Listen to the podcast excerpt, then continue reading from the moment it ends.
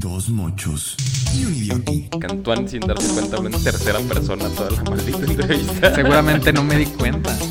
¿Por qué carajos no prefieres que te digan Carlos, güey? Es una excelente pregunta, fíjate. Hola, ¿cómo están? Estamos aquí empezando otro capítulo, otro episodio de Dos Mochos, un idiota. Otro, otro episodio de nuestra serie de especiales para que nos conozcan mejor. Hashtag conozcanos más, no, no se crean, está muy Qué teto. güey. mal Está hashtag, muy güey. teto. Mal hashtag. Pero es para esto, es para que nos conozcan más, para que sepan quiénes somos.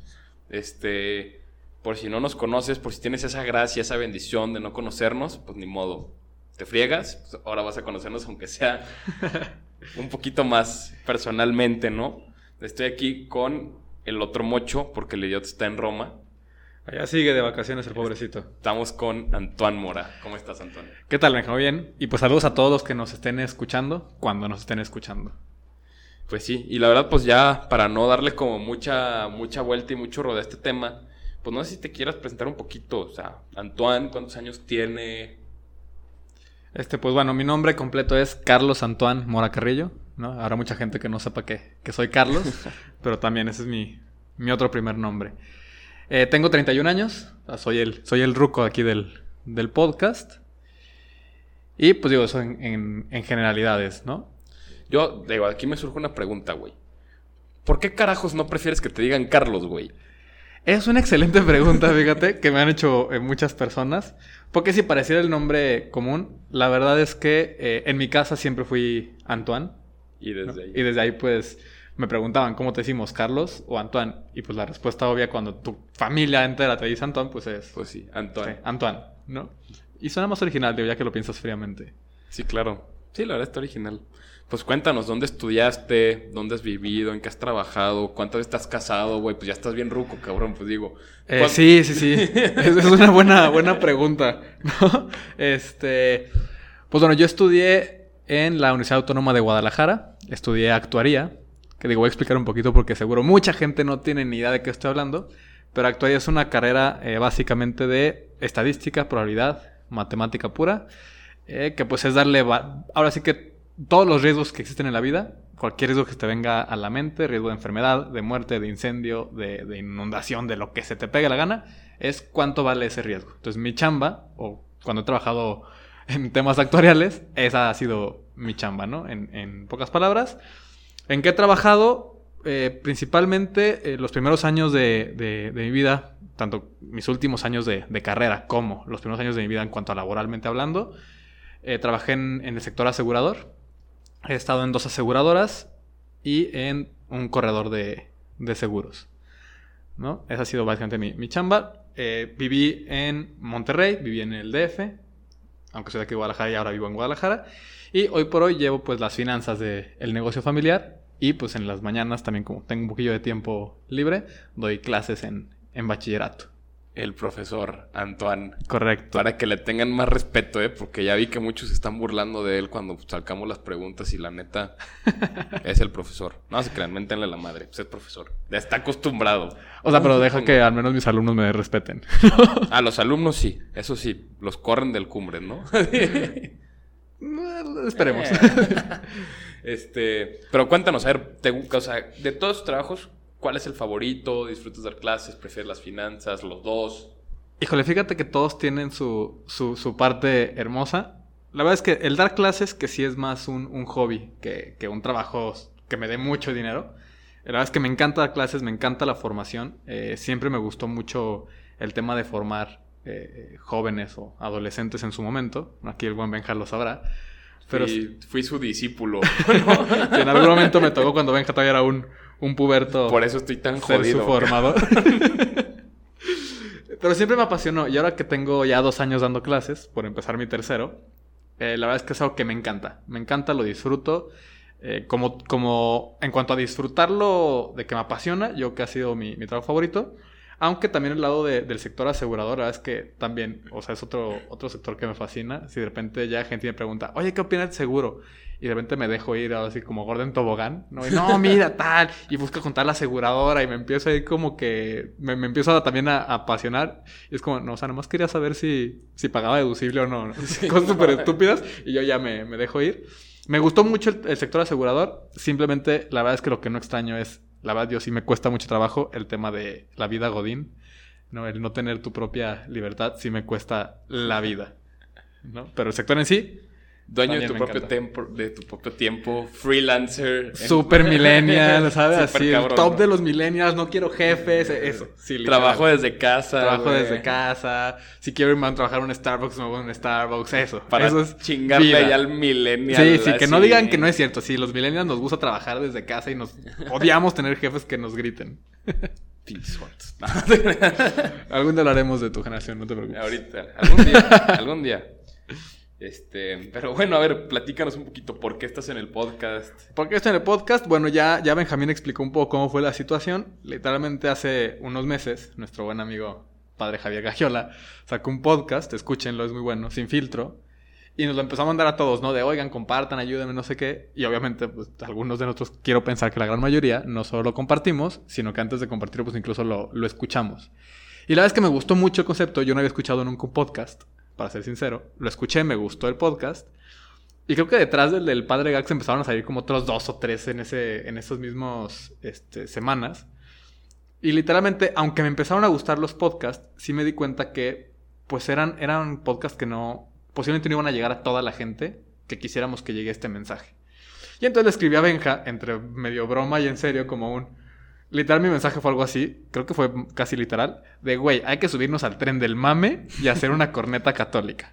Digo, claro, en algún momento le dije a un amigo como, ¿qué opinarías de una corneta católica? Y me dijo, no tiene ningún sentido. Una corneta católica, ¿no? No, Pero pues, bueno, claro, el o sea- concepto era hablar de temas que, que parecer son complejos o pareciera que son tabús, ¿no? Para el católico y explicárselos a la gente cómo son realmente, ¿no? Y de una forma pues mucho más ligera y amigable y que no fuera tan pesado, sino episodios cortos, un poquito más divertidos, más, más ligeros, con el mensaje, tratando de, de meter el mensaje correcto, ¿no? Y bueno, pues de ahí surgió ya, ya la idea, a Benja le gustó, gente que de nuestro alrededor le empezamos a, a platicar la idea, muchos nos dijeron como, porfa, láncense, es una gran idea, ¿no? Y pues aquí estamos ya en nuestro Aquí estamos ya. episodio 6 o 7, no sé en cuál vamos ya. Sí, nomás, ya. Ya el 7 es este. El séptimo pues, ya. episodio sería Séptimo episodio. cuando Entonces, salga al aire. Este. Que, ¿cómo, ¿Cómo se van desarrollando los proyectos, no? O sea, es, es bastante chistoso, ¿no? Porque hasta la fecha todavía no sabemos qué carajo estamos haciendo. ¿no? Sí, no, no, la verdad es que, y, y digo, para ser sincero, nos han llegado retroalimentación de todo tipo, y pues digo, algunas la hemos tomado, otras no, pero De hecho, un día deberíamos de grabar cómo es el show cuando empezamos a grabar. Todo El- como- el- pasamos una hora sin hacer nada antes de empezar a grabar. No, y cómo estamos conectando micrófonos, porque, o sea, sobra decir que, digo, Antoine, tú eres más sabedor de la tecnología, pero cómo aquí estamos conectando cablecitos y... Sí, sí, sí. ¿Cómo hemos llegado incluso a, a- a aprender a editar y a usar un, un programa súper complejo que no teníamos idea que existía, ¿no? Que Vargas tuvo que decirnos bajen tal programa y, y tal, ¿no? Y bueno, ya. Ya Pero vamos sí. entendiendo cómo rayos se hace esto. Claro, así ya íbamos. Pero, digo, ya dándote así un cambiazo de juego, de banda a banda, este, cuéntanos un poquito de ti. ¿Cómo es que tú ahora te haces llamar un mocho? Ok, pues la verdad es que yo como, al menos los que estamos aquí sentados, vengo de una familia católica. Debo decirlo, no es la familia católica súper practicante, ¿no? Mi mamá no me pone a rezar el rosario todos los días, ni, ni mucho menos. Eh, estudié en colegio católico, lo cual ayudó muchísimo a mi formación, ¿no? Quizás eh, fue lo que más me, me- me metió ya bien, ¿no? Porque una cosa es ser el católico que va con sus papás a misa los domingos, otra cosa es el católico que hace apostolado y va a retiros y tal. Esto vino más de, de la escuela. ¿Cómo fue mi proceso? Este, pues literalmente en la escuela, en estos eh, clubes y, y cosas que tienen, me invitaron a mí desde sexto de primaria. Y me acuerdo que mi primera respuesta fue no. O sea, yo en esos lugares no me paro, que flojera, mis hermanos ya fueron y dijeron que está de la fregada. Creo que como a medio año mi mejor amigo me empezó a insistir de vamos, vamos, vamos, vamos. Total, mi mejor amigo, o uno de mis mejores amigos me convenció en ese momento de empezar a, a ir a estos clubes. Empecé a ir, me empezó a gustar porque la verdad es que ibas nomás a jugar y a perder el tiempo, seamos realistas. Sí, huevo. Pero luego vino el, el- el primer como, ahora sí que la primera este dardo, ¿no? Que fue un retiro. Fue un retiro donde aunque sí juegas, sí empieza a ver espiritualidad y la plática y te- lo, que, eh, lo que pasa por la mente de Dios y te empiezan a explicar. Y yo llegué del retiro fascinado. Y de ahí, para no hacer muy, muy largo cuento, vinieron una serie de este, sexto de primaria, secundaria y prepa, donde yo me fui metiendo cada vez más, ¿no? Cada vez más en este rollo de, de la fe, me metí muchísimo, luego me convertí, como ya sabes, en formador, eh, me fui un año de voluntariado, ahí fue donde viví en, en Monterrey, ¿no? Un año completo de voluntariado eh, en la iglesia. Regresé, seguí, mientras estudiaba en la carrera, seguí, me gradué de la carrera y luego vinieron muchos, muchos temas, ¿no? Muchas complejidades, que si el peito de no sé quién, la envidia de no sé cuál, la inmadurez de- del buen Antoine. Que esa sigue, güey. Que, que sigue, ¿no? Pero en aquel entonces era más inmaduro todavía y hubo, hubo también actitudes de mí que no ayudaron, actitudes de otras personas. Eh, y se, juntó con que me ofrecieron un puesto en el DF. Me fui al DF a trabajar y estuve cuatro años allá y estuve muy alejado de Dios. ¿Por qué? Por el pretexto, ¿no? Pues tenía todo, tenía dinero, vivía solo, este, me había enojado con el padre tal, me habían criticado no sé qué, yo había, me había enojado con todo el mundo, me enojé con Dios. Me alejé durante mucho tiempo y en algún momento de esos cuatro años me di cuenta que era muy infeliz. Muy infeliz, muy vacío. Y entonces vino la pregunta, ¿cuándo Antoine fue feliz? Y como comentamos en el episodio con, con Oso, vino este aparente sinsentido de, cuando más feliz fui, fui cuando fui voluntario un año. No tenía televisión, rezaba todos los días, no tenía fiestas, no, tenía, no estaba con mis amigos.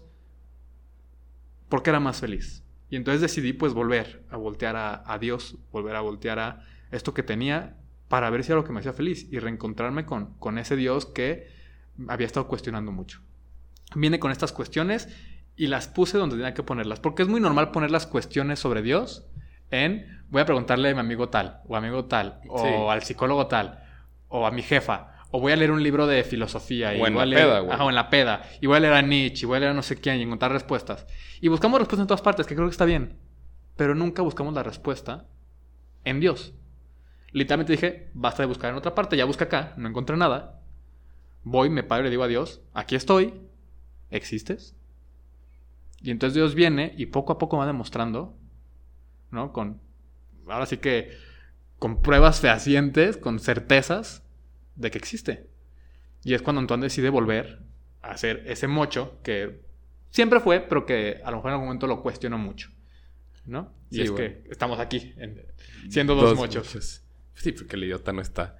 Este, pues bueno, yo creo que para no hacerlo esto más largo, concluimos. No sé si nos quieras pasar tus redes sociales. Y Claro también- que sí, pues digo, ya saben, cualquier pregunta, tema que quieran que conversemos, cualquier cosa que, que digamos, incluso alguien quiere venir a platicar con nosotros, ya lo hemos dicho, pero aceptamos aquí, si eres ateo, si crees, si no crees, si quieres venir a preguntarnos cosas, pues también que nos contacten, ¿no? Pero entonces, eh, mis redes sociales se las dejo, es Antoine Mora. Así, Así, pelón. Antoine Mora. Este, Antoine en mexicano, porque luego va a estar el fresa que, que le va, que le va O sea, el que lo escriba bien, güey. al Barcelona, ajá, y le ponga Antoine. no, yo Antoine, así, tal cual. No, ahí me pueden, me pueden seguir y cualquier cosa me mandan un, un mensajillo. Perfecto, pues terminamos esta entrevista, la cual me gustó muchísimo porque Antoine, sin darse cuenta, habló en tercera persona toda la maldita entrevista. Seguramente no me di cuenta. Pero bueno, ni modo. Pero bueno, este, pues muchísimas gracias por escucharnos otra vez y recuerden siempre, siempre mantenerse idiotas.